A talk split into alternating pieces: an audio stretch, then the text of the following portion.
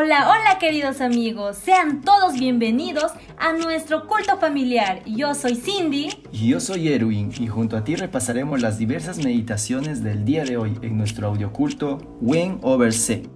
¡Comencemos!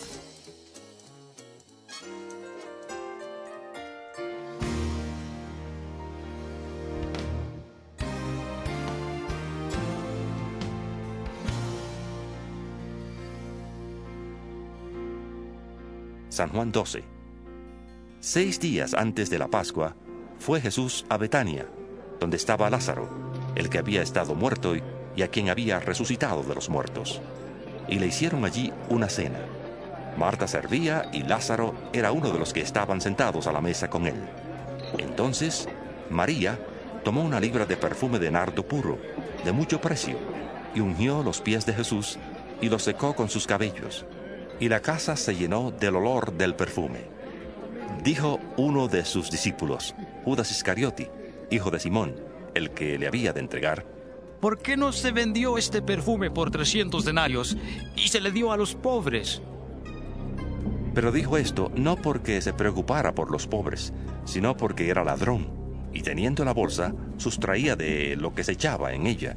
Entonces Jesús dijo, Déjala para el día de mi sepultura ha guardado esto, porque a los pobres siempre los tendréis con vosotros, pero a mí no siempre me tendréis.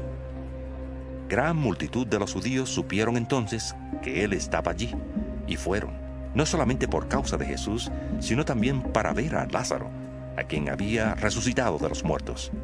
Pero los principales sacerdotes acordaron dar muerte también a Lázaro porque a causa de él muchos de los judíos se apartaban y creían en Jesús. El siguiente día, grandes multitudes que habían ido a la fiesta, al oír que Jesús llegaba a Jerusalén, tomaron ramas de palmera y salieron a recibirle y clamaban, ¡Hosana! Bendito el que viene en el nombre del Señor, el Rey de Israel.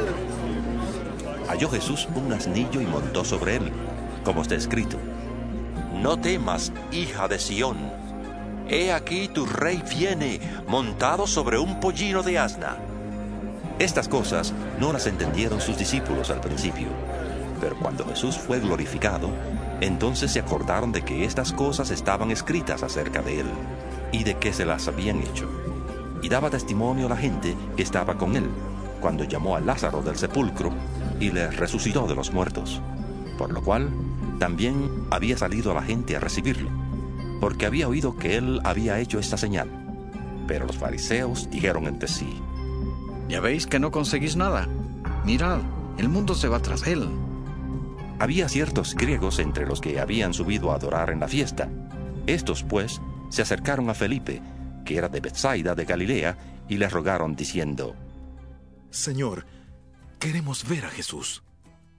Felipe fue y se lo dijo a Andrés. Entonces Andrés y Felipe se lo dijeron a Jesús. Jesús les respondió diciendo, Ha llegado la hora para que el Hijo del Hombre sea glorificado. De cierto, de cierto os digo, que si el grano de trigo que cae en la tierra no muere, queda solo, pero si muere, lleva mucho fruto. El que ama su vida la perderá, y el que odia su vida en este mundo, para vida eterna la guardará. Si alguno me sirve, sígame. Y donde yo esté, allí también estará mi servidor. Si alguno me sirve, mi Padre le honrará. Ahora está turbada mi alma. ¿Y qué diré? Padre, sálvame de esta hora. Pero para esto he llegado a esta hora. Padre, glorifica tu nombre. Entonces vino una voz del cielo. Le he glorificado y le glorificaré otra vez. Y la multitud que estaba allí y había oído la voz, decía que había sido un trueno. Otros decían, Un ángel le ha hablado. Respondió Jesús y dijo, No ha venido esta voz por causa mía, sino por causa de vosotros.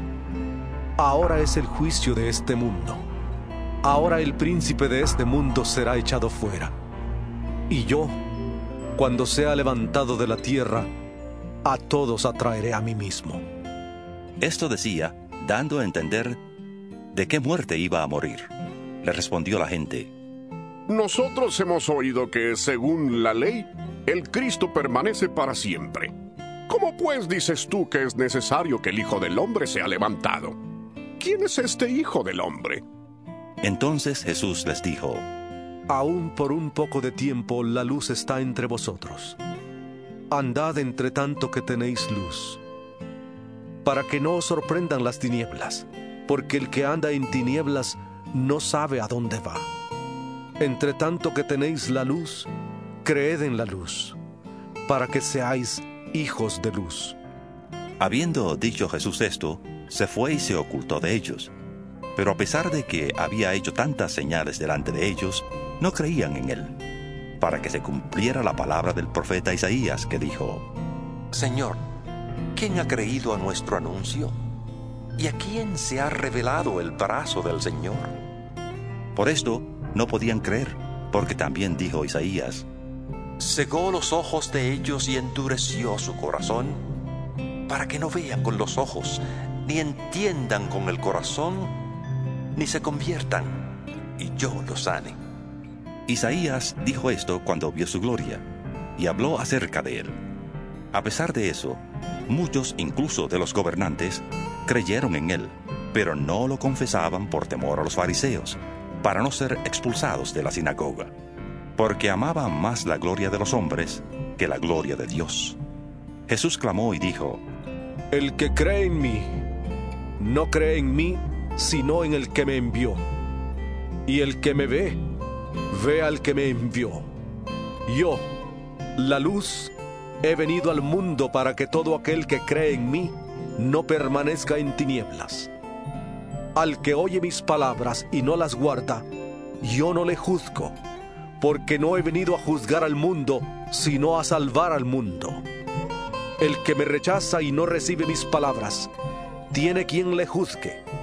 La palabra que he hablado, ella le juzgará en el día final, porque yo no he hablado por mi propia cuenta.